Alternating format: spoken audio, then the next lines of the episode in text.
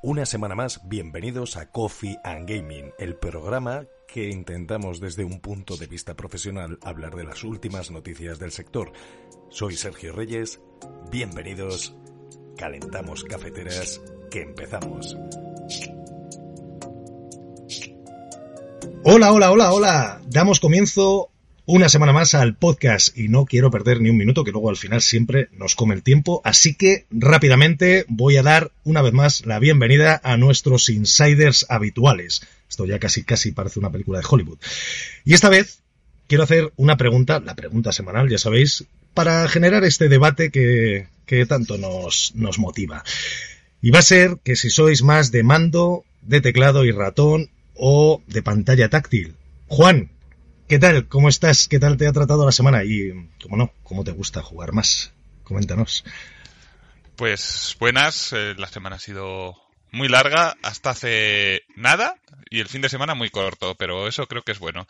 Y respecto a, a cómo me gusta jugar, pues yo siempre soy, seré de mando. A mí que haya exceso de botones me confunde y tengo las manos muy grandes como para que una pantalla sea suficiente como para poder manejarlo con precisión. Así que, mandito, para mí. Fantástico. No sé por qué me, daba a mí que no, no, no, lo dudaba. Muchas gracias, Juan. Una semana más. Bienvenido. Que la semana pasada, además, te echamos de menos, ¿eh? eh lo dejamos bien improntado en, en, el podcast. Paulo, muy buenas. Benvenuti, amigo. ¿Cómo te gusta más jugar? Bueno, la verdad es que depende mucho del juego. Mm, estoy entre teclado y ratón y, mando. Depende del ¿Y qué más? ¿Y qué, y qué, y qué, en qué juego notas más diferencia? Eh, cuéntanos un poco. Bueno, por ejemplo, juegos estratégicos o juegos de rol, cosas así, prefiero teclado y ratón. También first person shooter, prefiero teclado y ratón. Pero juegos más de plataformas, de acción y tal, prefiero el mando. Evidentemente. Deportes también. Prefiero, bueno, Vale, Mandos eh, va ganando, ¿eh? Esta noche. Vaya. Bueno, pues nada, bienvenido una vez más. Luis, ¿cómo estás? ¿Cómo estás? ¿Cómo estás? Eh, no vamos a hablar de fútbol, que ya sabemos que el partido ha estado así así, eh, y no vamos a, a, decir tus colores por dónde van, pero sí vamos a decir cómo te gusta jugar más. Adelante, ¿cómo estás? Vaya, vaya, pensaba que hoy íbamos a hacer que el podcast fuera de, del derby madrileño. Que no, yo, yo la verdad es que siempre me he sentido más de mando. Eh, soy un poco más casual en el sentido, no, no, soy muy, no soy muy de, muy pecero, pero es verdad que desde que tengo un hijo, la verdad es que juego mucho más al móvil. O sea que en parte se podría decir que también ya me estoy acostumbrado al táctil. Eh, pero bueno, tradicionalmente diría que soy de mando. Bueno, pues ganó el mando. Yo, yo esto porque lo he preguntado. Es que he visto una noticia, no sé si la habéis visto esta semana, eh, que Sony ha patentado una banana como mando de control que es alucinante, y que puede revolucionar los mandos tradicionales utilizando objetos que supuestamente pues no reflejen y no den, eh, no de la luz eh, o no, bueno, pues no emitan luz ellos mismos. Yo no sé si esto va a ser eh, ciencia ficción o, o qué, pero ahí está registrado. Y esto nos da pie a hablar de nuestra invitada esta semana, que es Ana Fuentes, que va a hablarnos de una tecnología. Ella es eh, Head of Marketing en Nowo, espero haberlo pronunciado bien, ahora nos dirá, que es una startup española que introduce un chaleco con sensores hápticos para poder sentir a tiempo real todo lo que sucede en el juego. Muy buenas, Ana. Muchísimas gracias por estar con nosotros. ¿Cómo estás? Hola, ¿qué tal? Muchísimas gracias, Sergio, a ti por invitarme. Pues muy bien, y lo has pronunciado perfectamente, lo has pronunciado incluso mejor que, yo en muchas ocasiones. bueno, pues eh, nada, yo la verdad que la primera vez que supe de vosotros eh, me encantó el producto y me pareció algo sacado de la mejor novela de ciencia ficción, porque soy amante de Ready Player One, no sé si lo he dicho aquí, si lo he dicho me da igual, me vuelvo a repetir, y creo que, que va a hacer cambiar el modo en el que se consumen videojuegos. Y bueno Cuéntanos cómo es el hecho que una empresa española esté casi casi a la vanguardia tecnológica. Cuéntanos. Bueno, la verdad que para mí es una fortuna formar parte de OVO y exacto, es el futuro traído al presente. Al final nosotros hemos creado, eh, diseñado y patentado una chaqueta áptica con la que a través de la electroestimulación el videojugador puede sentir todo lo que ocurre en el juego gracias a la creación de sensaciones físicas reales. O sea, al final hemos satisfacido o satisfecho, mejor dicho, una necesidad que, bueno, que habíamos percibido en el consumidor Y, bueno, mm, aquí estamos para, hacer del futuro una realidad. Sí, porque, o sea, hacer cambiar el, modo en que se consumen los videojuegos, ya decía yo la noticia esta loca y, fíjate que, entre nosotros, yo también soy de, mando de consolas, eh, pues ya que ganamos casi por mayoría, em, no ha cambiado mucho la manera de jugar, ¿no? Desde, desde los inicios. Bueno, ha habido ciertas aproximaciones, eh, eh, hablamos la semana pasada incluso de la realidad virtual, pero mm, ¿vosotros veis que haya mucha competencia en vuestro segmento? ¿Cómo, cómo estáis viendo eh, el resto de compañías que están haciendo cosas similares? Bueno, sobre lo que decías de cambiar la forma de jugar, la verdad es que sí que con Ovo cambia totalmente la forma de jugar, porque, por ejemplo, un shooter, no es igual entrar a pegar tiros a mansalva o a recibir tiros que cuando tú los sientes, o sea, al final eh, juegas de una forma súper estratégica, eh, haces del juego una experiencia muy real, porque al final solo es real aquello que se toca.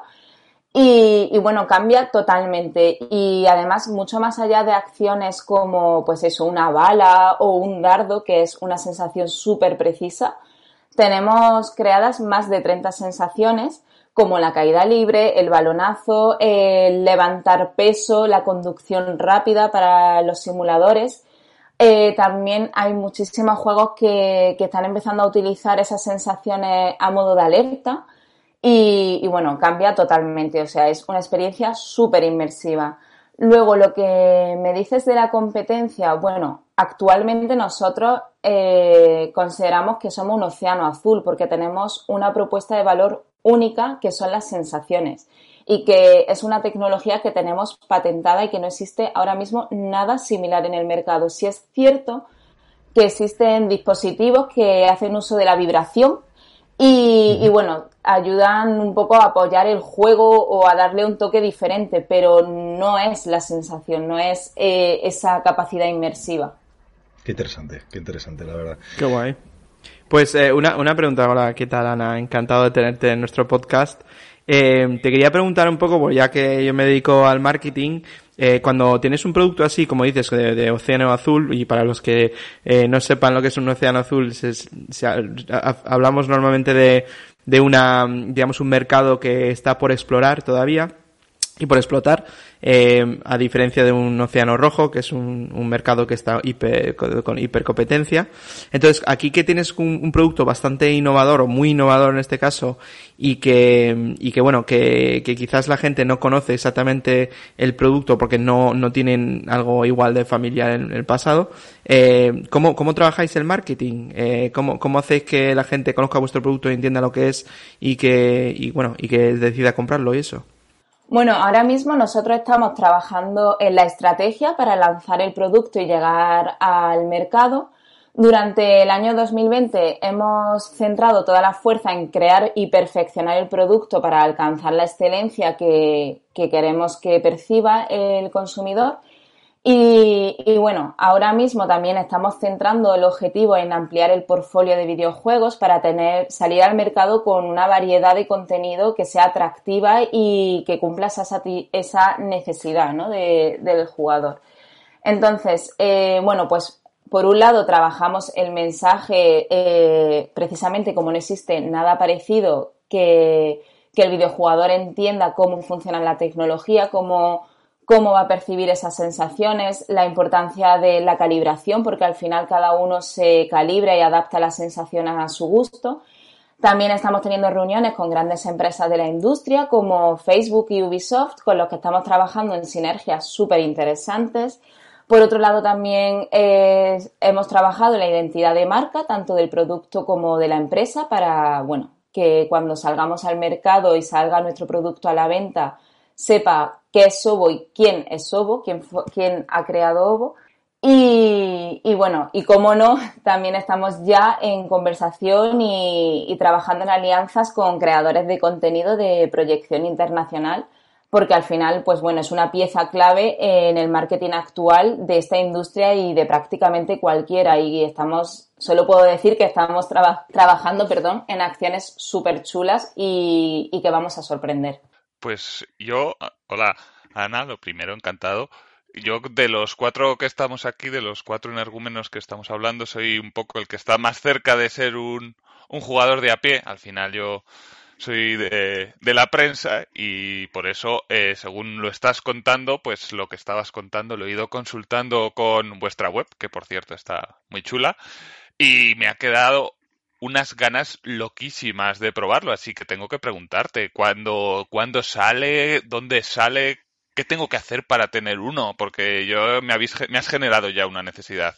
Muchísimas gracias. Pues bueno, aún no te puedo dar la fecha exacta, sí que vamos a salir en el segundo semestre del año y estamos trabajando para un lanzamiento mundial, pero sí es cierto que ahora mismo eh, vamos a centrar la fuerza en Estados Unidos y Europa y estamos trabajando la estrategia de lanzamiento de aquí a tres años, pero en el segundo semestre del año ya saldremos al mercado y, bueno, comunicaremos la forma de, compra y sobre todo que vamos a hacer mucho, mucho ruido. Sí, y también te quería preguntar al final, esto se está haciendo desde España, que es curioso que, bueno, España es una, no es tradicionalmente un mercado que vaya muy a la, a la cabeza en este tipo de, de, cosas.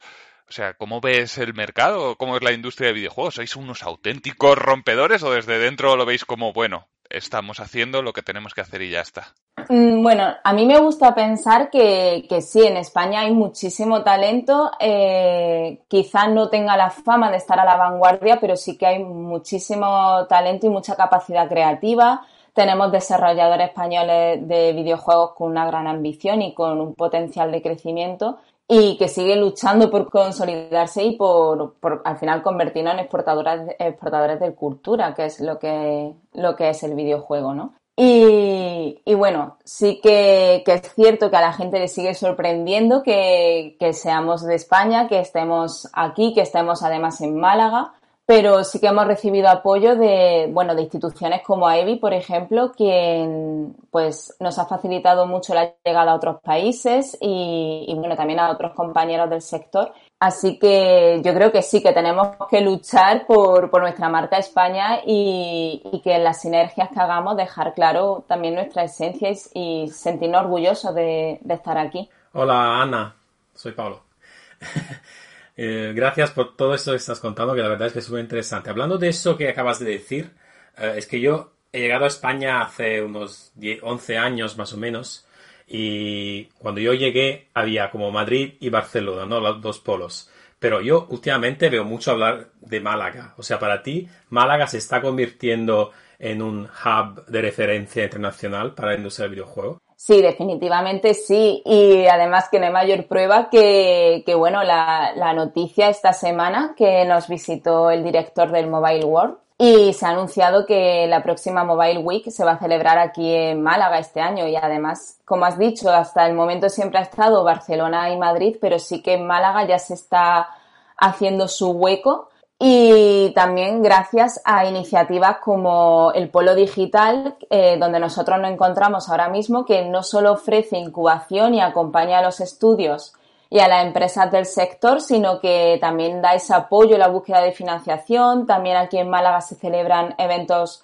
relevantes como la Game Police y bueno, donde hay talento hay formación y también tenemos la tremenda suerte de contar con EVAD, que es la Escuela Superior de Videojuegos, y Arte Digital y donde os puedo garantizar por experiencia propia, por compañeros que se acaban de incorporar al equipo que proceden de EVAD, que, bueno, la formación y, el talento que, hay en esa escuela también es digno de, reconocer. Súper guay. Y luego tengo una pregunta, de una curiosidad.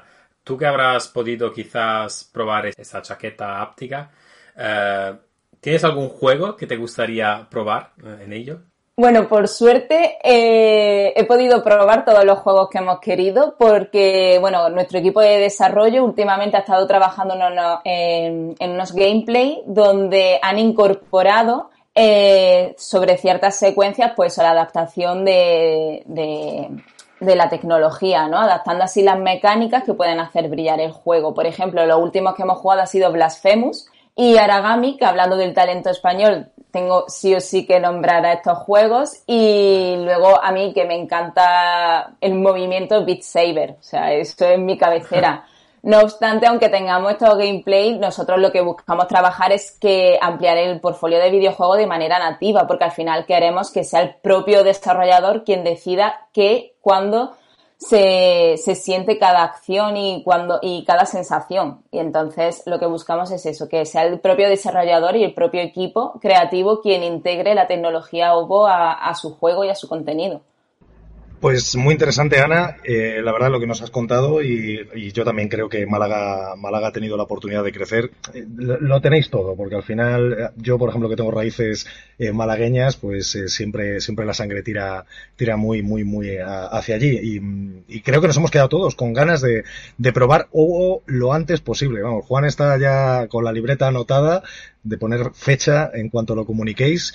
Y, y, nada, te invito a que te quedes con nosotros durante el podcast. Muchísimas gracias por tu compañía, muchísimas gracias por dar a conocer eh, lo bien que estáis haciendo las cosas. Yo creo que tenéis un productazo y efectivamente esto no hace más que mejorar la posición de la industria en España para que se vea que no solamente somos un país de consumo, que siempre estamos en los top, sino también que podemos ser un país de innovación dentro de la industria del videojuego. Gracias, Ana, y seguimos, ¿no? Estás, eh, estarás con nosotros. Sí, sí, por supuesto, me quedo un ratito. Pues perfecto. Seguimos adelante, cortamos y vamos con el primer bloque. Hasta ahora.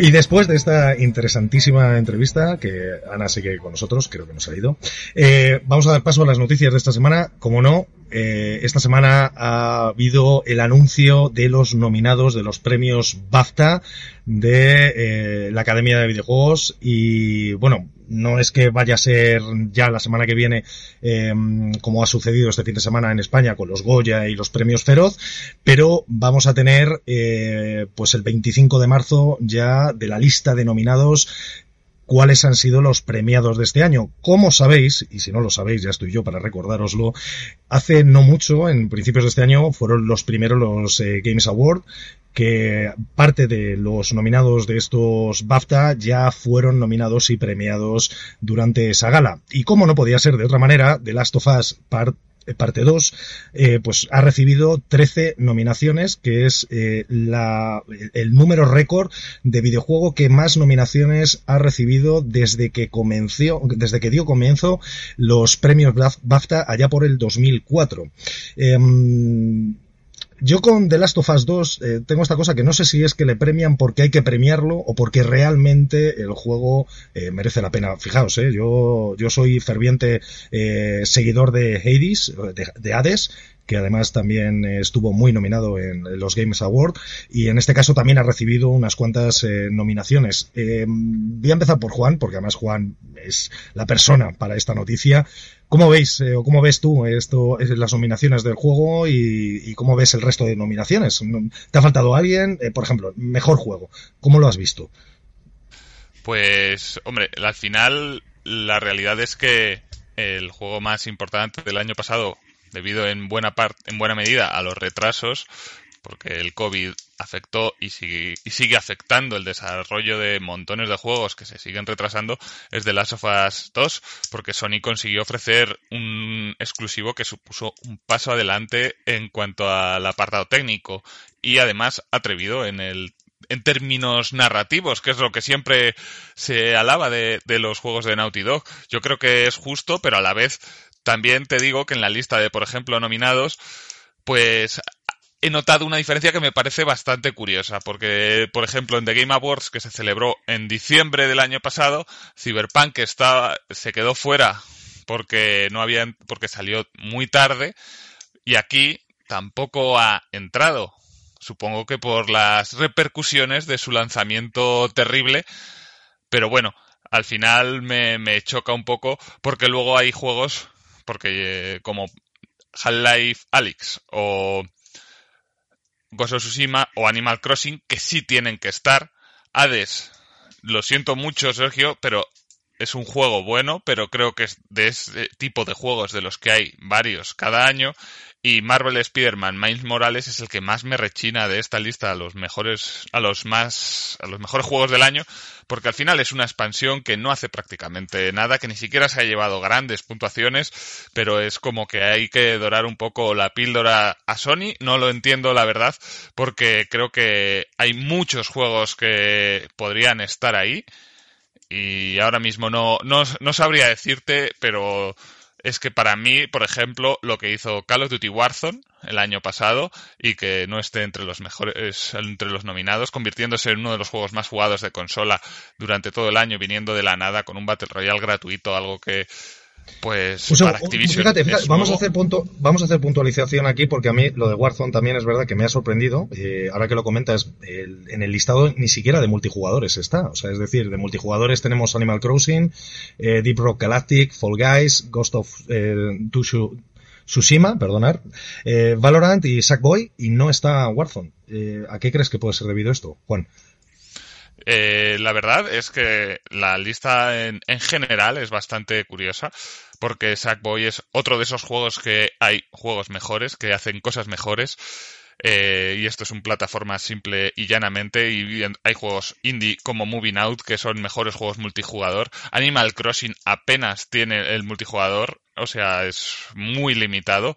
Con lo cual, no sé, a mí yo creo que eh, no sé exactamente cómo se votan los nominados para los BAFTA, pero creo que han patinado un poquito en la selección, porque por otra parte, que tampoco esté mm, Fortnite, por ejemplo, supongo que esto se, limita a los juegos lanzados específicamente en un año, pero esto hace que se queden todos los juegos como servicio que siguen siendo los más, más jugados actualmente, se queden fuera de la lista de manera de manera bueno, Fortnite, Fortnite, está, lo que pasa es que está en la categoría esta de mejor juego en evolución, precisamente por lo que dices, ¿no? Porque no es un juego que es lanzado, sino que se parchea, ¿no? Vamos a decirlo así. O que saca como nuevas partes durante el año. En el listado de juegos en evolución están Destiny 2, que además yo creo que tú eres eh, jugador, eh, Dreams, Fall Guys, Fortnite y No Man's Sky, sorprendentemente.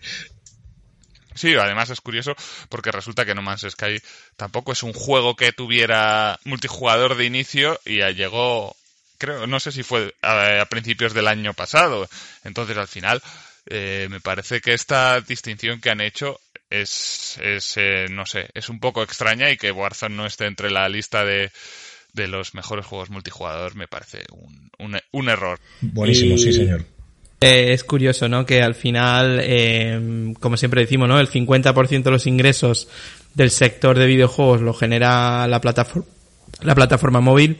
Eh, quizás en los últimos años sí que tendría más sentido tener una sección móvil. Eh, pero es verdad que por otro lado, eh, cada vez más, más vamos a multiplataforma. Eh, Fortnite y PUBG ya lo han demostrado. Eh, Genshin Impact este año. De hecho, Genshin Impact me ha sorprendido que no he visto nada. No, sé si estará, pero creo que no, no he visto no, este. No, no, no, eh, no, no en este caso, pero sí creo que estaba en los de, de Games Award. de hecho, luego hablaremos también en la parte final del podcast precisamente quizás un poco sobre esto, porque hablaremos de mobile. Pero, pero es cierto, me ha sorprendido a mí también. Sí, el Genshin Impact es verdad que, estaba en el Mobile Games Award, digo, perdona, el Games Award y ahí en el sector, en, el, en, el, en la sección que tenían para juegos de móviles. Es verdad que en, en, en, ese, en esa gala de premios solo era como uno o dos, eh, eh, digamos, secciones que tenían dedicado al móvil, otra vez demostrando que un poco eh, dentro de lo que es la industria de, videojuegos, a veces como que la parte móvil siempre se ve como por encima del hombro, ¿no? Pero bueno, yo creo que, que, que sí, que hay juegos que se, podían haber estado ahí. Eh, bueno, hay otros que, bueno, Fall Guys y alguno de estos, pues son juegos que, que han triunfado muchos en, bueno, en, en distintas plataformas y tal.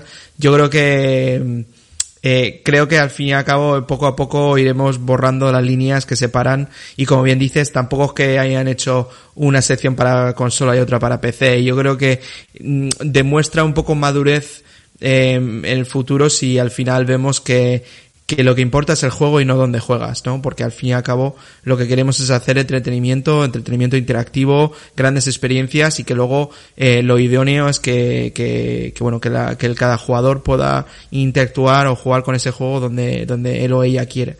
O sea que... Efectivamente, sería muy interesante, y ahora que tenemos a Ana aquí, aprovecho a preguntarle directamente, que el modo de interacción que Paolo ha hecho muy bien en puntualizar el, tema del acceso en, en, The Last of Us 2, eh, sería interesante también que haya la manera de interactuar, ¿no? Que, que fíjate, eh, o fijaros, ¿no? Tenemos mejor música, o sea, al final muy parecido a lo que se vive en la industria del cine, mejor narrativa, mejor propiedad intelectual o IP, mejor apartado técnico, e incluso actuaciones de los diferentes actores eh, que hacen los voiceovers de los, de los personajes.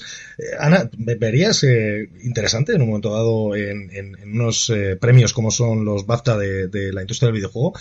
porque hay una categoría que es mejor juego que vaya más allá del entretenimiento, no sé si incluso aquí o no, que, pudiera ver si vuestra tecnología finalmente se, implanta en el sector, que yo creo que, que, podrá ser bastante probable que sea así, que tenga cabida algo.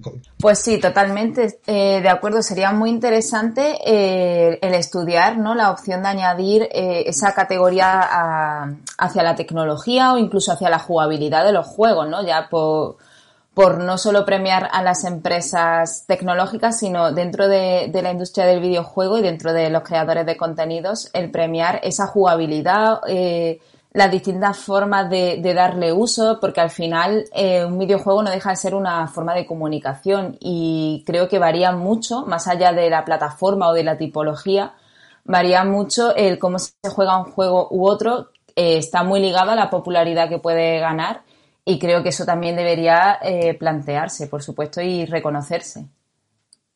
Sí, totalmente. De hecho, eh, bueno, yo quizás em, echo de menos el, que haya pues más parte de más, más relevancia en la industria, lo hablamos antes con la parte mobile, lo estamos hablando ahora incluso con la tecnología, y resaltar que para este año pues está todavía gente a tiempo que tenga edades entre 10 y 18 años, eso sí, creo que ninguno de los que estamos aquí podemos acceder. Yo no sé si por la edad o porque desconocimientos de, de diseño de videojuegos, pero a los BAFTA, a, los premios jóvenes, ¿no? Que Paulo, esto sería una oportunidad fantástica para entrar en la industria. Sí, Sí, sí, pues pena que me falta un año. Con 19 ya no puedo entrar. Pero... Dios, eh, eh, estamos ahí, ¿eh? Estamos ahí. Yo creo, yo creo que como ahora con lo de la pandemia podemos ir para atrás, quizás el año que viene estemos todavía más cerca.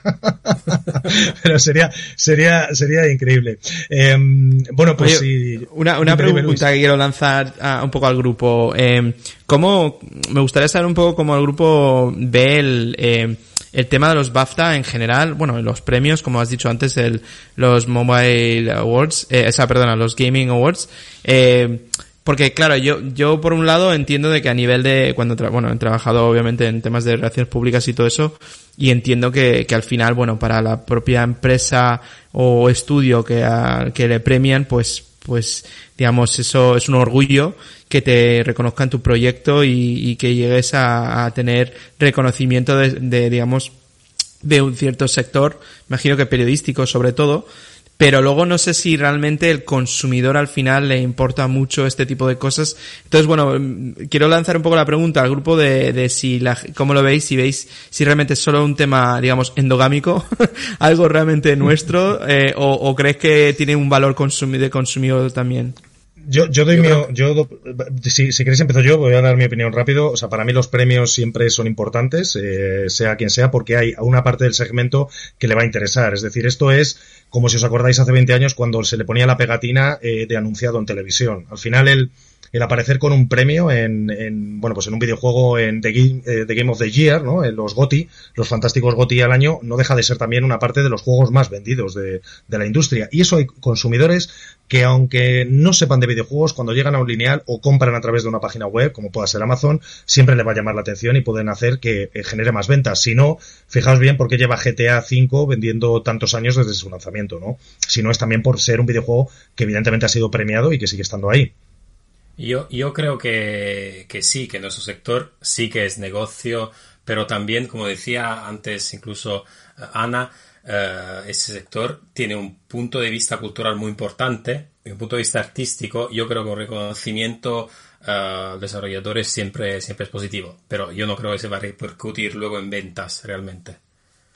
Yo tengo que decir que, que sí, pero básicamente usando el resto de, no el premio per se, pero es lo mismo que el que pone la pegatina en la marca de coches que pone la pegatina de elegido coche del año por no sé quién. Al final, el que elige el coche del año eh, es un conductor de opinión y los medios que aparecen, por ejemplo, en los trailers de cualquier, de cualquier juego y que dicen increíble y sale la cita de IGN, por ejemplo, al final estás orientando a, la gente para que piense que es un grandísimo juego y les estás dando muchas más razones. Es decir, creo que tiene todo el sentido y tiene mucho, mucho peso en, en la, en la elección del, del usuario. Por otra parte, también quería aprovechar y decir que eh, mi opinión al respecto de la selección que hace los BAFTA. Por algo creo que no es la principal ceremonia de entrega de premios, porque, por ejemplo, algo tan simple como en L3 sí que está la categoría de tecnología y,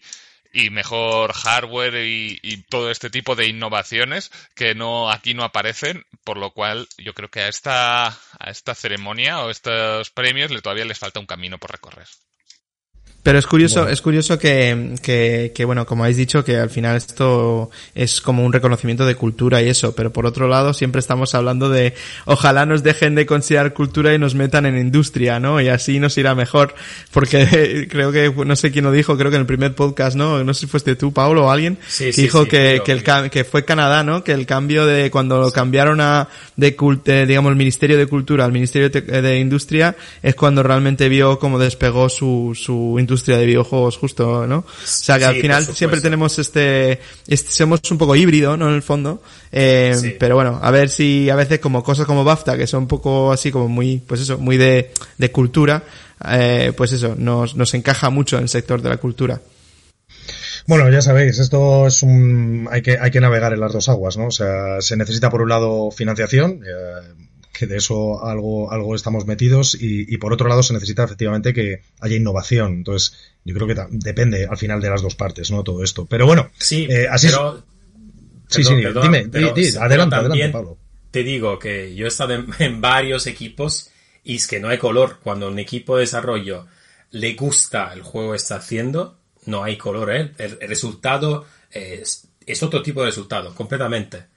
Netamente superior. O sea, no hay, no hay ningún, ninguna comparación. Entonces sí que hay un punto de vista artístico, cultural aquí. Sí, sí, desde luego, desde luego, desde luego. No, no, si no decimos, al contrario, ¿eh? yo creo que no hemos dicho, yo, yo creo que desde aquí todos apoyamos precisamente que el videojuego em, te- tiene que tener esa parte cultural porque necesita de una buena narrativa y necesita de un apartado artístico que esté a la altura, ¿no? Al final el Claro. consumidor se ha vuelto, se ha vuelto el foodie, el foodie de, de- de los videojuegos, el que es, el, el que le gusta consumir videojuegos de una manera, eh, desde un punto de vista artístico, no por el hecho solamente de que haya un gameplay o una competitividad detrás, ¿no? Sigue habiendo un jugador que juega una narrativa y sigue habiendo un jugador que le interesa acercarse al mundo de los videojuegos, y yo lo, lo comento muchas veces como consume un libro o como ve una película, aunque sea de manera interactiva, ¿no? Pero bueno, eh, muy interesante. Eh, yo creo los premios BAFTA, eh, esperamos al 25 de marzo a, ver los resultados, a, a poder comentarlos y pasamos a la siguiente noticia.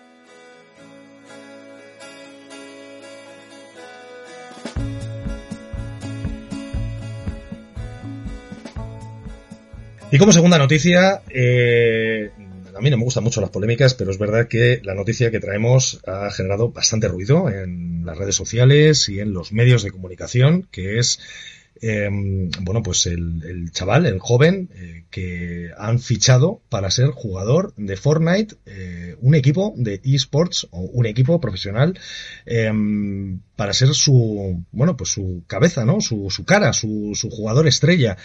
Y bueno, yo aquí es verdad que tengo sentimientos encontrados como parte de la industria, que además he tenido bastante relación con, equipos de profesionales de esports, eh, y tirando quizás de, histórico, de, irme a otros eh, videojuegos que hayan tenido eh, jóvenes o que hayan sido estrellas eh, nacientes, y no, no hablaré de, del deporte tradicional, donde también ha habido muchísimos casos ¿no? y muchísimas polémicas cuando los clubes de fútbol europeos se van a, a Latinoamérica a fichar futuras promesas, pero que en este caso no parece que vaya a ser una promesa, sino que ya es eh, supuestamente el jugador estrella del que llevan siguiendo desde que tiene eh, seis años, si no, si no he leído mal.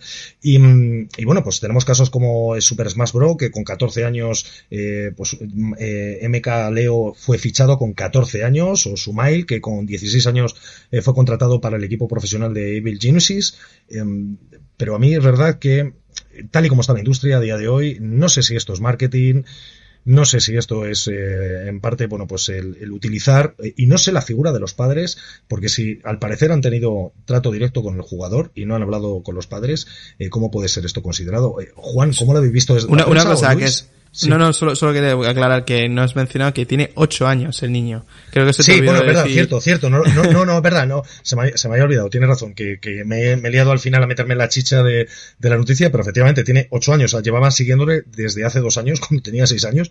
Yo con seis años, eh, no sé vosotros, pero no tenía eh, ni ordenador. O sea, yo mi primer ordenador fue un Amstrad CPC, eso fue mi aproximación al, mundo de los videojuegos, y yo no me veía en ese momento que me fuera a acercarse a nadie porque jugaba bien a los videojuegos. Pero claro, la industria ya sabemos que ha cambiado, los esports a día de hoy habla todo el mundo, Fortnite es el juego más jugado eh, con permiso de League of Legends en, modo multijugador em, para comunidades que son más jóvenes. Yo no sé hasta qué punto está la legalidad, no está la legalidad. Y ahora sí, vuelvo a lanzar la pregunta a Juan. ¿Qué opináis? Eh, ¿qué, opinas desde un punto de vista de la mesa? ¿Cómo, tratas eh, este tema, Juan? Porque es complicado tratarlo. Bueno, lo primero es es, es, un, es un tema bastante complicado. Es, este en concreto, porque de hecho, eh, según las leyes americanas, el, trabajo de menores de este tipo es ilegal.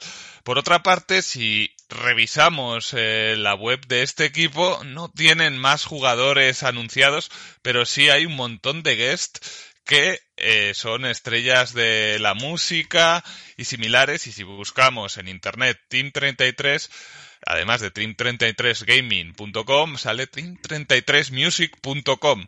Es decir, que tiene toda la pinta que es una simple maniobra de, de marketing para llamar la atención, porque además resulta que para competir en Fortnite hay que tener como mínimo 13 años, con lo cual eh, todo es apunta a que es una simple maniobra pues para llamar la atención porque por ejemplo en España hay un caso que es bastante curioso, el de Abel Torres, que es un niño de 10 años que ha ganado hace relativamente poco un campeonato de España de simulación de, de conducción. y Esta, este es un... Forchila, Forchila, ¿no? Eh, si, no me equivoco, es quien lo, quien Correcto. lo ¿no? El equipo Forchila, que pertenece a Ford, es el, el que ha hecho pues que este chaval sea ahora mismo campeón de España de Sim Racing en Assetto Corsa. Es una situación completamente distinta porque esto es un equipo establecido y tiene visos de, bueno, competiciones reales, mientras que lo otro es bastante curioso y pinta pues a, a un poco la jugadita. Ya, pero eh, solo una cosa, eh, Sergio, porque para entrar un poco en, en, lo, del, por ejemplo, del chaval este de España de 10 años y además con, con una marca, digamos, importante detrás, como Ford y tal.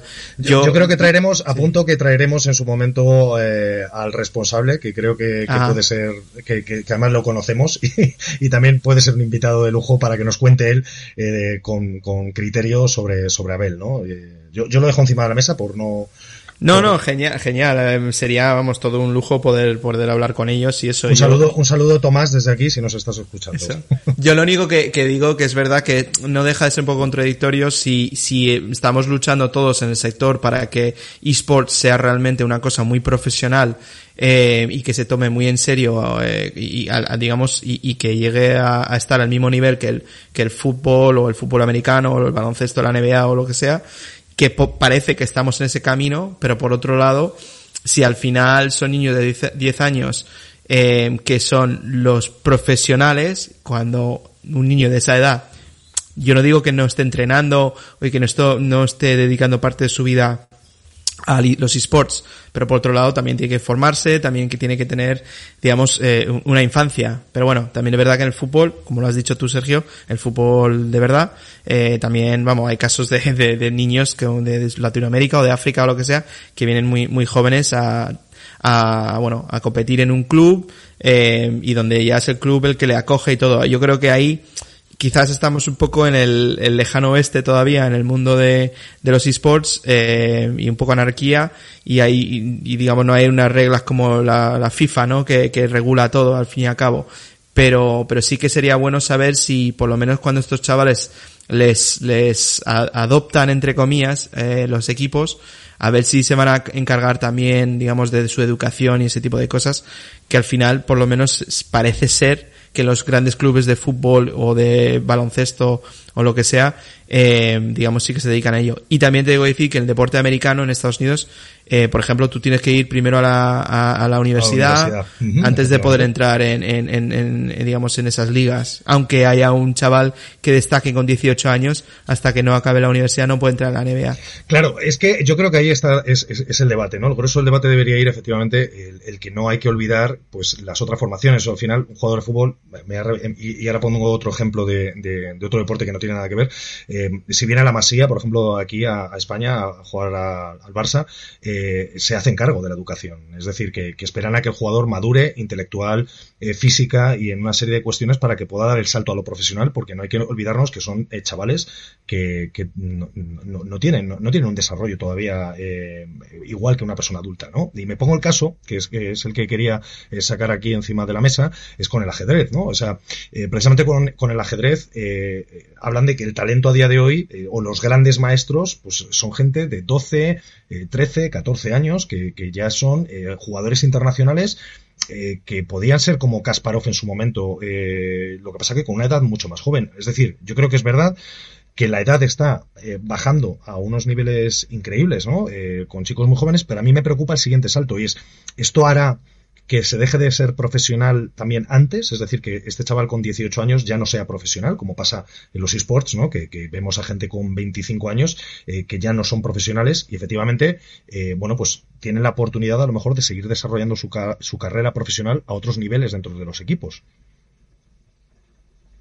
Y aquí Sí, no, bueno, yo, yo, rápidamente, por ejemplo, mi hermana pequeña, que ella, bueno, ella tiene ya treinta y pocos años, ella era gimnasta.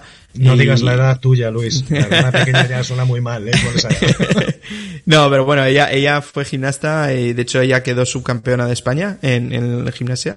Y, y cuando ella tenía, creo que 12 años, o sea que no en, no en, digamos, en, en el, eh, no sé, esto de alevines y todo eso, ya no me acuerdo cómo funciona esto, pero, pero sí que ella se dedicaba, yo que sé, como 5 o 6 horas diarios a entrenar pero es verdad que, por ejemplo, ese es un deporte que con, con 21 años ya te jubilan. Es decir, ya eres un, con 21 o 22 ya eres una persona muy mayor, ya no puedes y, y bueno, en principio es verdad que tienes todo tu futuro por delante, pero, pero muy diferente. Ahí no estamos hablando de grandes cantidades de dinero. A mí con el esports lo que veo es que se va a asemejar mucho al mundo del fútbol o al fútbol americano o al baloncesto de la NBA.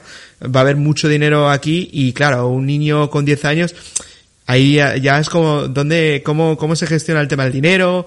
¿Qué futuro va a tener si no le han dado una buena educación?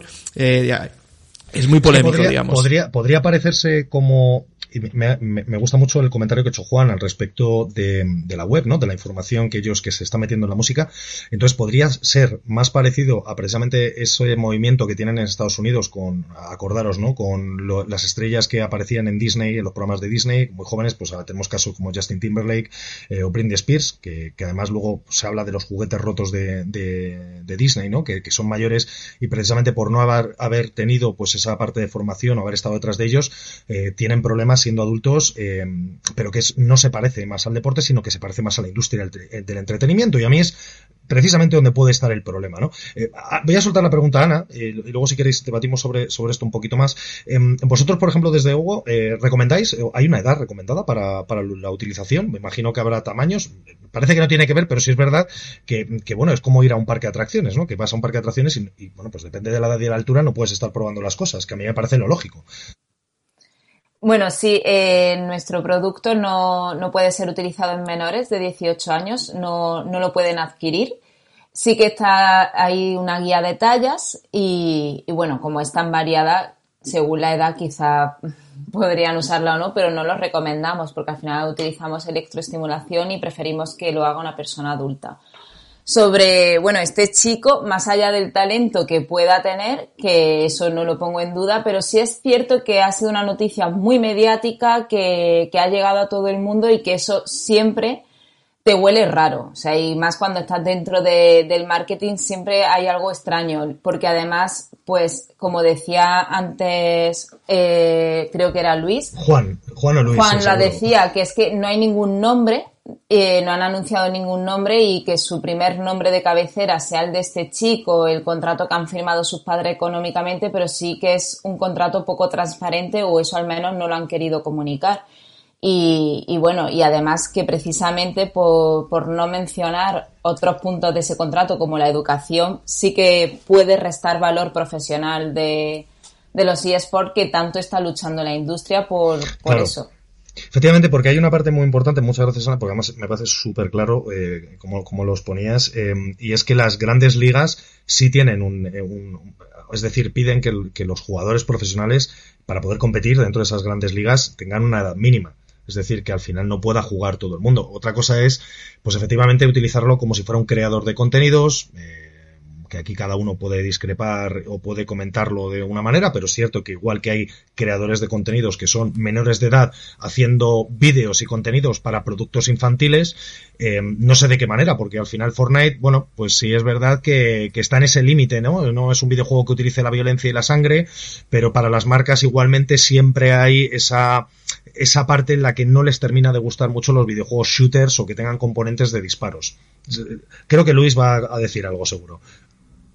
No, eh, mejor Paulo, ¿no? Yo, eh, está, Paulo, está Paulo, está Paulo, está Paulo, lo has hecho. Yo, yo quiero decir, decir algo, sí. Um, que es verdad que.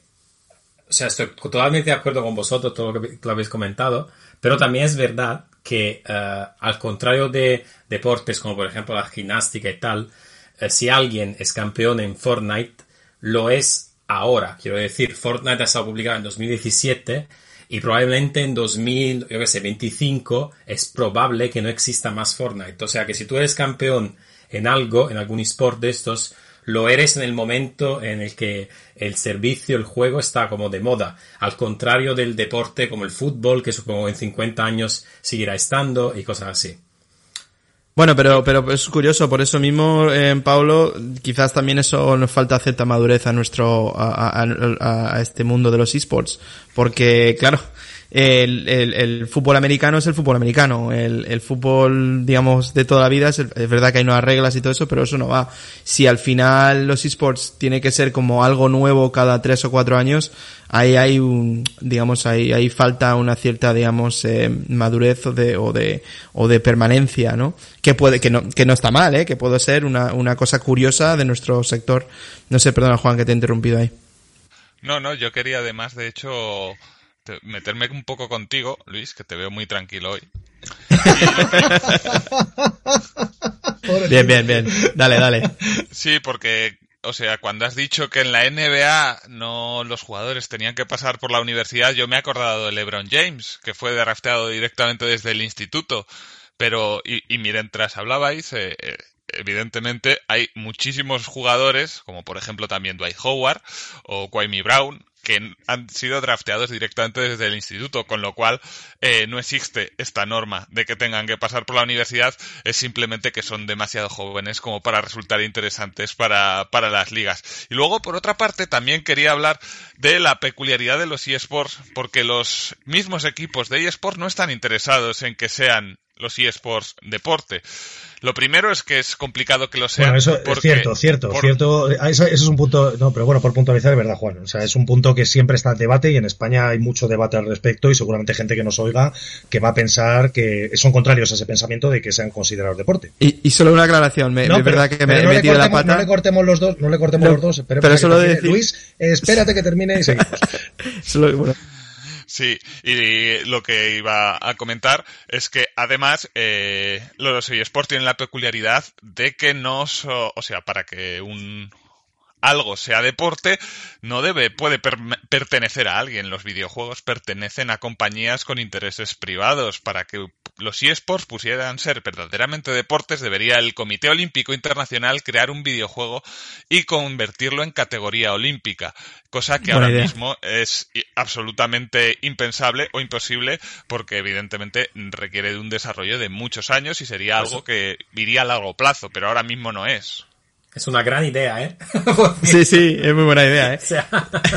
gracias, gracias por joderme la tesis, Juan. Te mando una, una, una, aclaración, ¿eh? Es verdad que he metido la pata por decir NBA, es la NFL. La NFL te exige que hayas terminado, a que llevas tres años fuera del instituto antes de que puedas entrar en, a, a jugar. Es decir, que tú no puedes ir con 18 años a jugar directamente, bueno, terminar el instituto a los 18 años y de gente a la NFL. Pero es verdad espérate, que he metido la está Mr. Beat, espérate que está Mr. Beat, que este es Juan, Mr. Beat ya te vamos a apodar, eh, que va a entrar en el dato y te va a decir si lo que estás diciendo es así.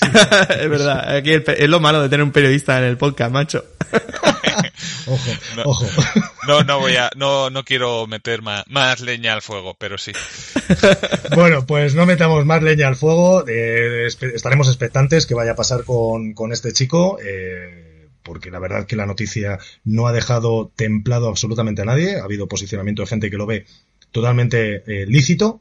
Eh, hay gente que no lo ve también, pues un poco por lo, por lo que hemos estado recopilando esta semana a través de las redes sociales y los diferentes medios que se han hecho eco de esta noticia. Así que damos por zanjado el caso y pasamos a la última noticia del día.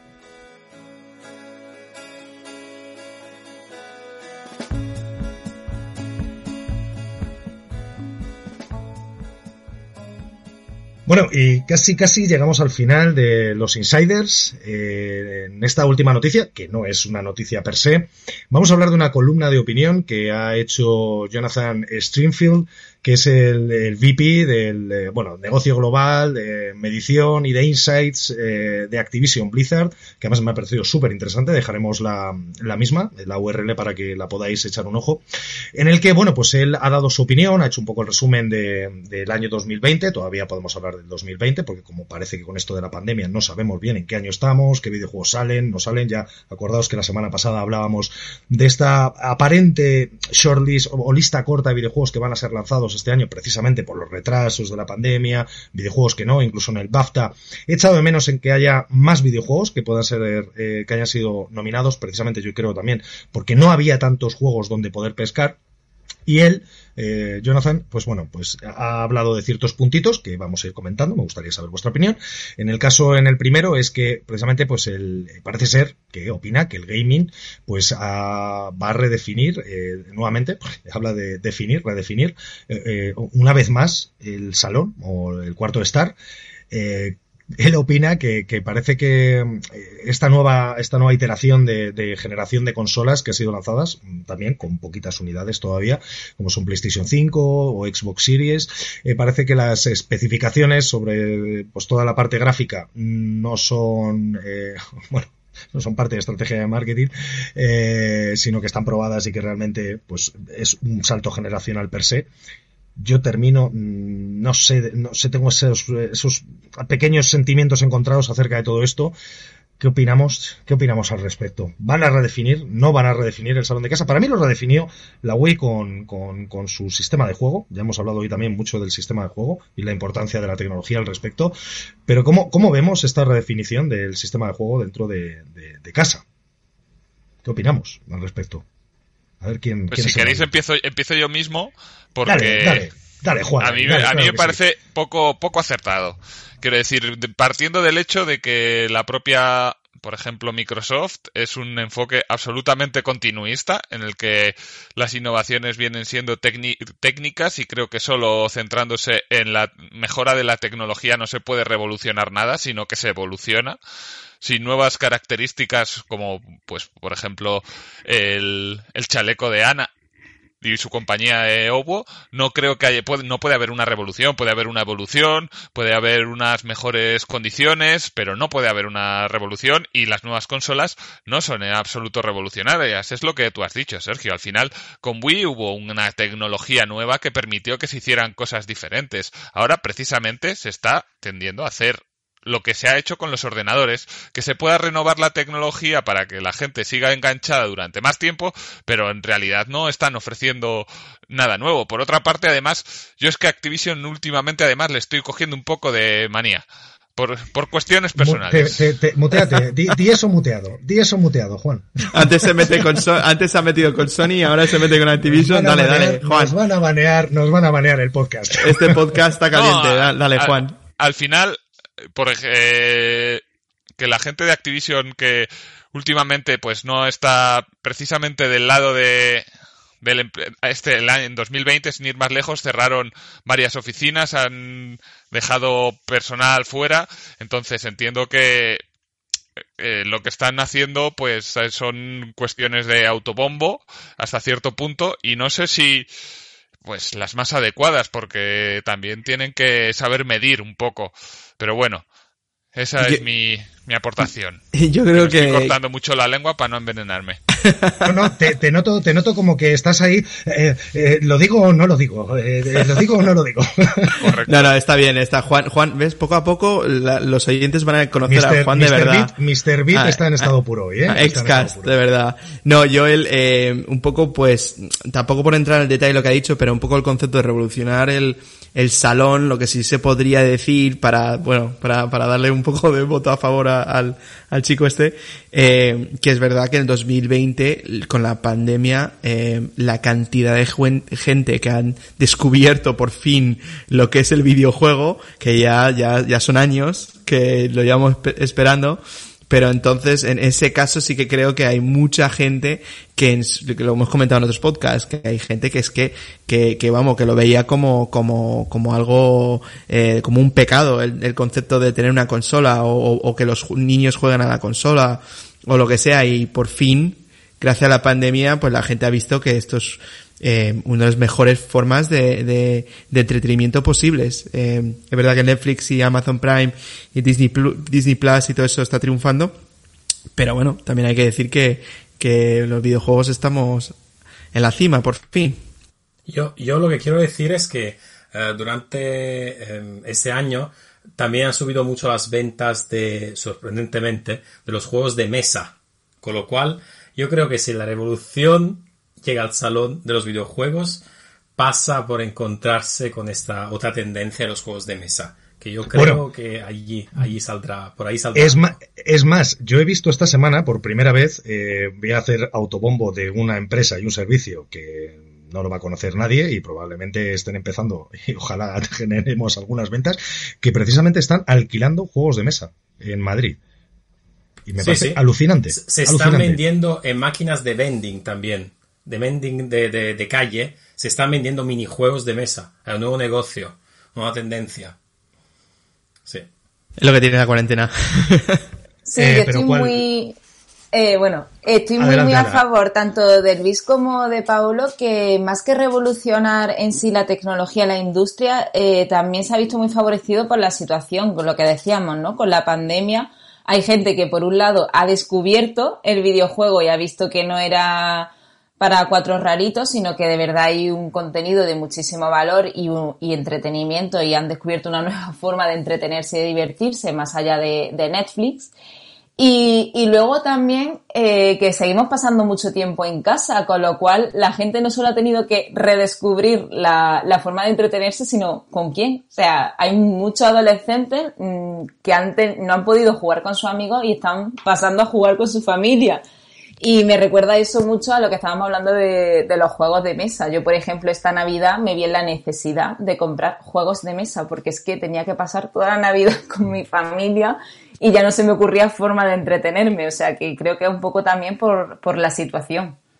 Claro, es que eh, pensemos que esta pandemia, eh, si la hubiéramos vivido en los años 80 y nosotros tuviéramos la edad que tenemos ahora en ese momento, eh, efectivamente, eh, no hubiera existido todo este entretenimiento social. Bueno, primero las comunicaciones, no estaríamos haciendo este podcast, con lo cual no podríamos estar hablando de esto. pero Sería radio. la- Sería, eh, bueno, eh, sería radio pirata, ¿no? Como la Sí. película de los Goonies, la película de los Goonies y todo, eh, hubiera sido fantástico, ¿no? Aquí te- teniendo el aparatajo enorme, gigante y hablando lo de los, igualmente lo haría. que sí, que sí, sí, pero claro, pero, pero, pero, fijaos, demos un salto hacia atrás, ¿no? Ahora que está todo tan de moda con, con el tema del mar- marketing de nostalgia, que, que hace 20 años, y jolín, con lo que está comentando Ana, eh, claro, los juegos de mesa es lo único que teníamos para entretenernos, y si hubiéramos pasado esta pandemia de otra manera, no quiero pensar cómo hubiera sido la cosa. Pero bueno, siguiendo con, con, estas eh, pequeñas noticias, eh, ya decía, eh, él comenta también que el, mobile continúa ganándose, pues ese crédito en la calle, ¿no? Ese rédito, esa, esa cosa que ya no solamente son juegos de puzzle o que son, bueno, pues juegos de, de entretenimiento básico, como hemos hablado alguna vez de los hyper casual, sino que las franquicias precisamente triples A También ha dado salto a mobile, como ha sido el caso que es, pues, pues, ya, viene siendo un clásico hablar de Fortnite, hemos hablado hoy, ha sido un clásico hablar de Call of Duty, también hablamos de, del caso de salto a mobile, o Genshin Impact, que también hemos hablado de este videojuego hoy, que, que, que también es importante, y que incluso pues hizo más de 400, no había dado ninguna cifra hoy, mira, la voy a dar ahora, 400 millones de dólares en los dos primeros meses desde su lanzamiento, que bien me queda cada vez que hablo de millones y billones, ¿no? Pero, pero es, pero es interesante, ¿no? Porque el mobile es verdad que, parece que no se le presta muy atención cuando dice Luis, oye, que tengamos en cuenta que es que al final casi, eh, casi el 50% del negocio lo está generando mobile, ¿no? A día de hoy. Sí, al final eh, es eh, bueno nosotros Pablo y yo los dos trabajamos en el sector móvil eh, y, y, vemos que está creciendo como la espuma y lleva así desde el 2013 2014 eh, y, y por fin es verdad mira os voy a dar una anécdota muy rápida. Yo cuando, yo, eh, los primeros cinco años de mi, de mi carrera profesional estuve trabajando en, en videojuegos de consola, en, en, en la empresa de Take-Two Interactive, en 2K Games, y me acuerdo cuando eh, acepté un trabajo para irme a Gameloft, eh, que bueno, Gameloft para los que no sepan es, es una de las grandes empresas de videojuegos de móviles, eh, me acuerdo que la reacción de todos mis compañeros era en plan, ¿te vas a móvil? en plan, ¿Cómo? Es como ir para atrás. Y, y es verdad que, que, había como ese, un poco ese, ese concepto. Y claro, cuando yo llegué a, a empezar en Gameloft y tal, se me abrieron los ojos de, de, la forma de hacer marketing de manera mucho más de data analysis, de, de, digamos, de una manera mucho más científica y todo eso. Y la verdad es que en ese sentido, y la cantidad de gente a quien llegamos. Yo me acuerdo ver los números, claro, cuando hablábamos de, de vender eh, unidades de consola, pues, oye, si vendías un, un, millón de unidades era la hostia. Y los juegos de, de Gameloft aquel entonces, eh, creo que era el Asphalt 8 y, y el Minion Rush, eh, bueno, yo que Minion Rush, yo creo que ya teníamos como 100 millones de personas que habían descargado el juego. Es decir, claro. como que, que, que, es otro tipo de juego, otro tipo de, de, de sector, y pero, es verdad, como dice este chico de Activision, cada día eh, se están acercando más y por fin yo creo que lo que está pasando es que digamos la, la parte triple A está empezando a reconocer por fin eh, la importancia de, de, digamos la plataforma móvil sentiros libres, eh, opinar, no esperemos a que del paso, que es que os, os mal acostumbráis mucho, eh, chicos. Eh, Pablo, a ver qué dice Pablo, porque al final él también está aquí metido conmigo. En, claro, Pablo, en Pablo, no sé si está esperando, está esperando ahí a ver qué, qué pasa. no, no, yo Adelante, estoy eh, totalmente de acuerdo con lo que Luis acaba de decir, no tengo nada más que añadir. Y además, mmm, yo creo que la, las personas que han visto más sectores dentro del videojuego, como el caso de Luis, yo creo que son las personas que ya que lo tienen más claro ese sentido. O sea que no, que es verdad que hay cierto prejuicio hacia un lado, hacia otro. También he oído muchas veces en mi sector, en el free to play, gente que dice, ¿para qué te metes en indie si vas a pasar hambre, no? o sea, así que no, o sea, de todo. bueno, pero claro, es que depende, también, también, también depende de cuál sea tu interés y, y, cuál quieras que sea lo que quieres hacer dentro de la industria, ¿no? Yo creo que no claro. hay IP mala, no hay sector o parte de la industria que sea malo. En este momento, creo que también depende mucho de cuáles sean tus inquietudes profesionales y lo que puedes aportar al proyecto en el que vas a entrar. Sí, y sobre todo uh, el free to play ha, ha sido, mm, digamos, la, la, la, genialada del free to play ha sido entender que hay gente que jamás de los jamases pagaría para un videojuego, para comprarlo antes, pero que pagaría durante. Entonces eso sí que claro. existe un negocio ahí. Oye, y Juan, eh, es verdad que eh, durante muchos años los medios de comunicación ignoraban, de, especializados de videojuegos, ignoraban completamente el sector mobile gaming. Eh, ¿Tú cómo has visto esa transición? Pues la verdad es que al final la cosa va siempre respecto a la relevancia. Es cierto que hay juegos hay que ser conscientes del público al que van muchos de esos juegos. Quiero decir, no esperes que el Minion Rush pues le cubra un medio de videojuegos tradicional porque tampoco la persona que juega Minion Rush entra en, en, claro. en un medio tradicional. Pero claro. conforme los videojuegos para móviles se van convirtiendo más en juegos pues que son para todos los públicos, eh, evidentemente esto cambia. Yo, por ejemplo, me acuerdo hace relativamente, bueno, ya hace tres o cuatro años fuimos invitados por los de Candy Crush al estudio para ver el nivel 2000, que era como para ellos un, sí. un eventazo y luego el artículo funcionó evidentemente muy bien, es decir, es algo que pues como para todos, igual que los videojuegos son de nicho para muchos, los videojuegos para móviles eran de nicho para otros muchos jugadores y poco a poco van desapareciendo este tipo de pues de prejuicios que son lo que son al fin y al cabo. De hecho, aquí voy a romper una lanza a favor de, este tema porque creo que si nosotros siempre hemos pedido respeto desde la industria sobre otra gente que ha visto la gente que juega videojuegos con tantos prejuicios, nosotros desde dentro tenemos que trabajar precisamente para romper, ser los primeros de no tener prejuicios con tipologías de juegos que a lo mejor no sean para nosotros y más cuando lo vemos, lo tenemos que ver desde un punto de vista profesional, ¿no? O sea, siempre en un producto, y aquí somos alguno gente de marketing, va a tener un público, eh, por lo tanto hay que respetar a ese público si está dispuesto a pagar por ese producto. Y creo que eh, en ese aspecto tenemos que ser súper profesionales porque estamos siempre, yo creo que desde que empecé también a trabajar en la industria, eh, me he tenido ese reparo de hablar de videojuegos delante de, incluso ciertos medios generalistas. Em, siempre, bueno, me acuerdo perfectamente un evento en el que incluso gente que no quería que los videojuegos vinieran en versión original y que vinieran traducidos y doblaje, un evento que además realicé, si no me, si no me equivoco, que fue en Granada, y recuerdo ese momento de, de, de ostras, que odio, ¿no? O sea, porque creo que somos nosotros desde dentro los primeros que tenemos que defender esa diversidad, ¿no? En, cuanto a géneros, en cuanto a tipologías de videojuegos y, bueno, incluso de consumo a través de plataforma. Y, vuelvo a referirme, a Ana. Em, primero, ¿cómo ves el, cómo veis vosotros desde, desde Hugo? ¿Cómo ves tú también el, mobile gaming? Em, ¿Lo veis también una oportunidad incluso de, crecer por ese aspecto, de poder sacar eh, eh, que el chaleco sea compatible con juegos de mobile o incluso el poder iterar el producto o algo para las manos? Yo, yo eh, me estoy metiendo en I más D, pero, pero que es interesante, creo. Pues lo de las manos sí que es algo que, mucha gente nos ha comentado y que le genera mucho interés. Y, bueno, nosotros, no lo he comentado antes, pero nuestra, nuestra chaqueta eh, se adapta a cualquier plataforma, tanto PC como consola, eh, VR y móvil, que mucha gente al principio solo lo relaciona con VR, pero no, no, es para cualquier plataforma. Y de hecho tenemos un juego adaptado de móvil que es eh, de Chronozomber, eh, bueno, un, un creador de contenido. Y, bueno, pues yo, por ejemplo, sí que quería destacar que al final también, dándole valor a la industria en todos los aspectos, también el crecimiento de popularidad se debe al crecimiento de la calidad y eso Paolo y Luis sabrán mucho más, que también se, se profundiza mucho más en ese área y se sigue mejorando para ampliar ese consumidor que decíamos, ¿no? Ampliar un poco la, a las personas a las que se dirige, que no sea siempre el mismo público que todos tenemos en mente ahora mismo. Pero, pero es que fijaos que esto, esto ya me, me, me enlaza precisamente con el siguiente punto que, que comenta, eh, creo que era Jonathan, ya, ya se, me, se me olvida, pero sí, podrá ser Jonathan, chicos, o me estoy yendo yo ya. Sí, Jonathan, bien, tengo una, una buena memoria, no soy Tori. Llámale Johnny le voy a llamar Johnny, esta noche para nosotros es Johnny.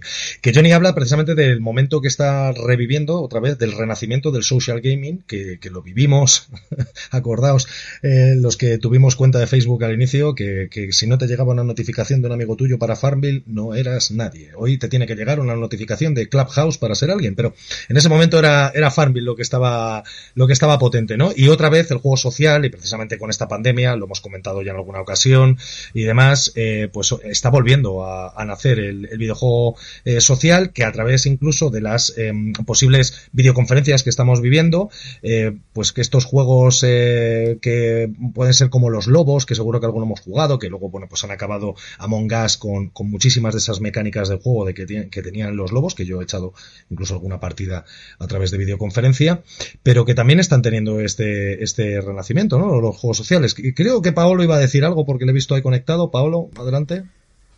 No, bueno, iba a decir eso, que, como has dicho, depende mucho de la, de la pandemia, yo creo. Como ha dicho también antes Ana, eh, creo que esta es una tendencia que es posible, digamos así, que en cuanto eso se acabe también se, se puede invertir.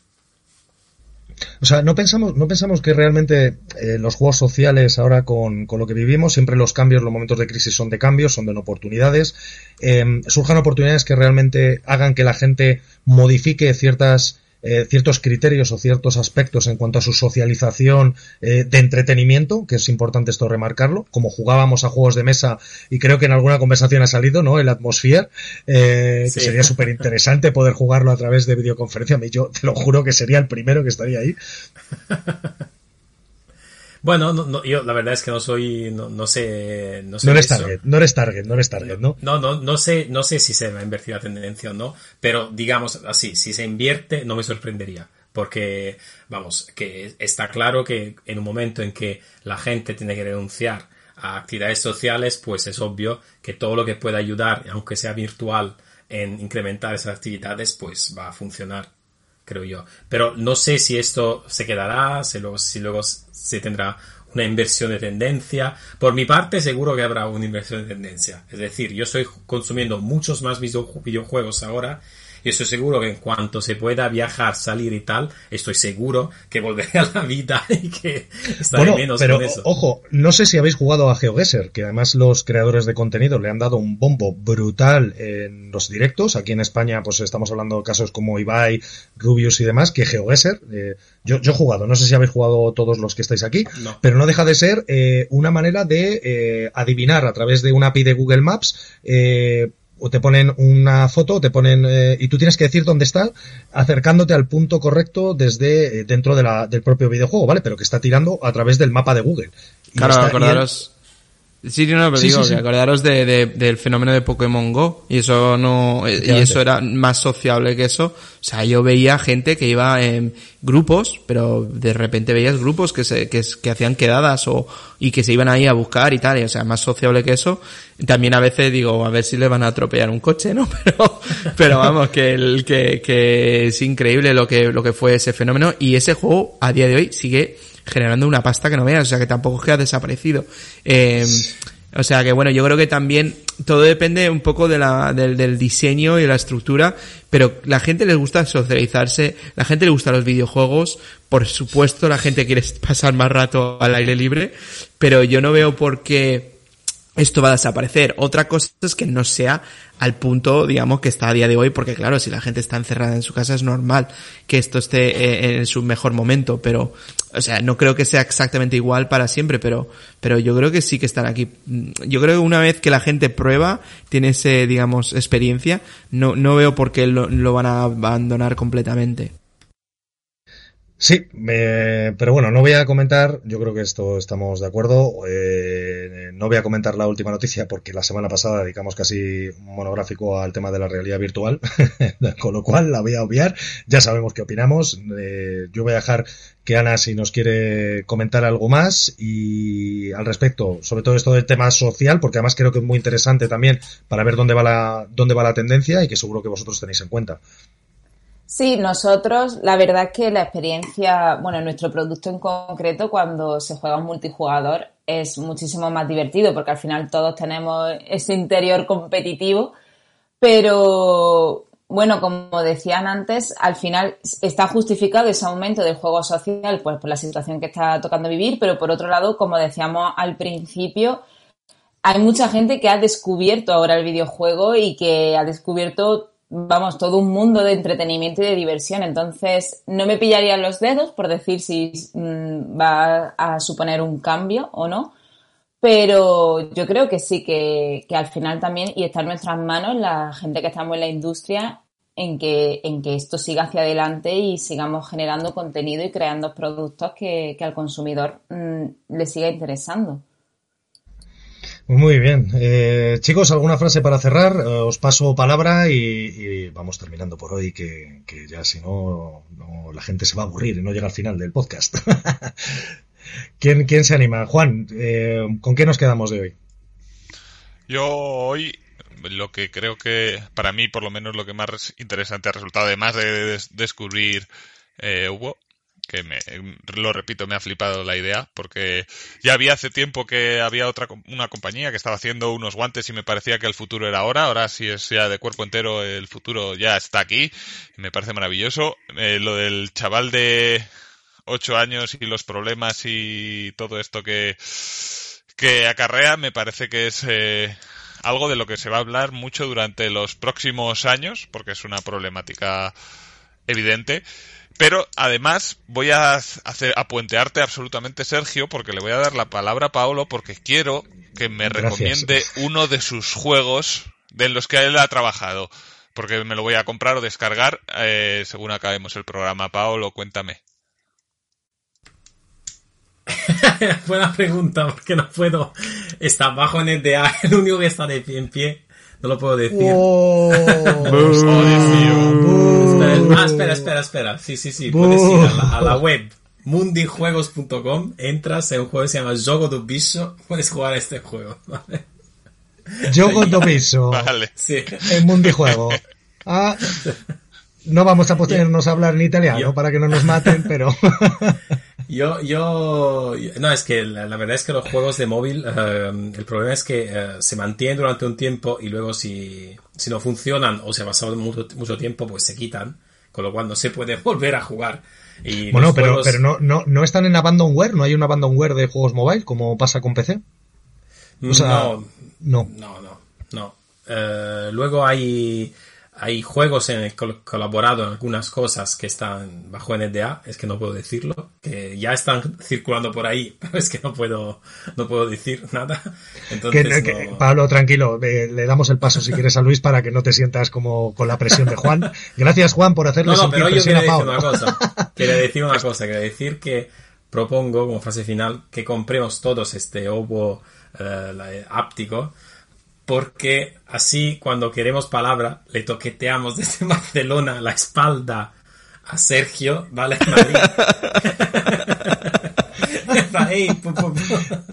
me tocáis cuando queráis hablar, me tocáis la, me tocáis la espalda y ya sé que queréis hablar. Mejor la espalda que otra cosa, chicos, claro que sí, no os preocupéis. Pues yo me, yo me quedo, yo me quedo, Sergio, eh, más allá obviamente de, de, la entrevista con, con Ana y, y bueno, y, y, siempre es bueno tener gente que, que está innovando y, y, bueno, y también Málaga, que yo vivo en Málaga, o sea que me encanta de que Málaga esté triunfando.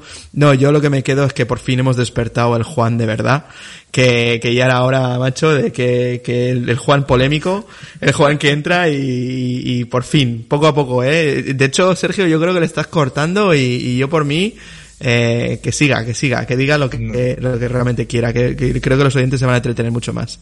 No, por Dios, yo, yo con lo que me quedo es con vosotros, eh, por, me quedo con lo agradecido que estoy, la verdad, que de, del podcast que estamos haciendo, que podamos traer gente y que pues sigamos trayendo gente como Ana, que nos cuenten eh, cosas maravillosas que, se, que están sucediendo en el mercado y en la industria en España, porque yo creo que tenemos que tenemos esa obligación de, de, también dar, dar voz y de contar y desde el conocimiento y los años que llevamos en la industria creo que está resultando muy interesante. Yo os agradezco, como siempre, muchísimo que, que estéis aquí, chicos. Y Ana, muchas gracias por acompañarnos al podcast, de verdad. muchas gracias a vosotros por invitarme. Ha sido un honor. pues nada, damos, damos por finalizado. ¿Sí? ¿No? ¿Cómo lo veis? Dale. Ya va siendo hora. Y yo que me alegro. Eh, y yo que me alegro. Chicos, muchas gracias. Esto ha sido Coffee and Gaming, Los Insiders, una semana más. Así que nos vemos en siete días. Adiós. Adiós.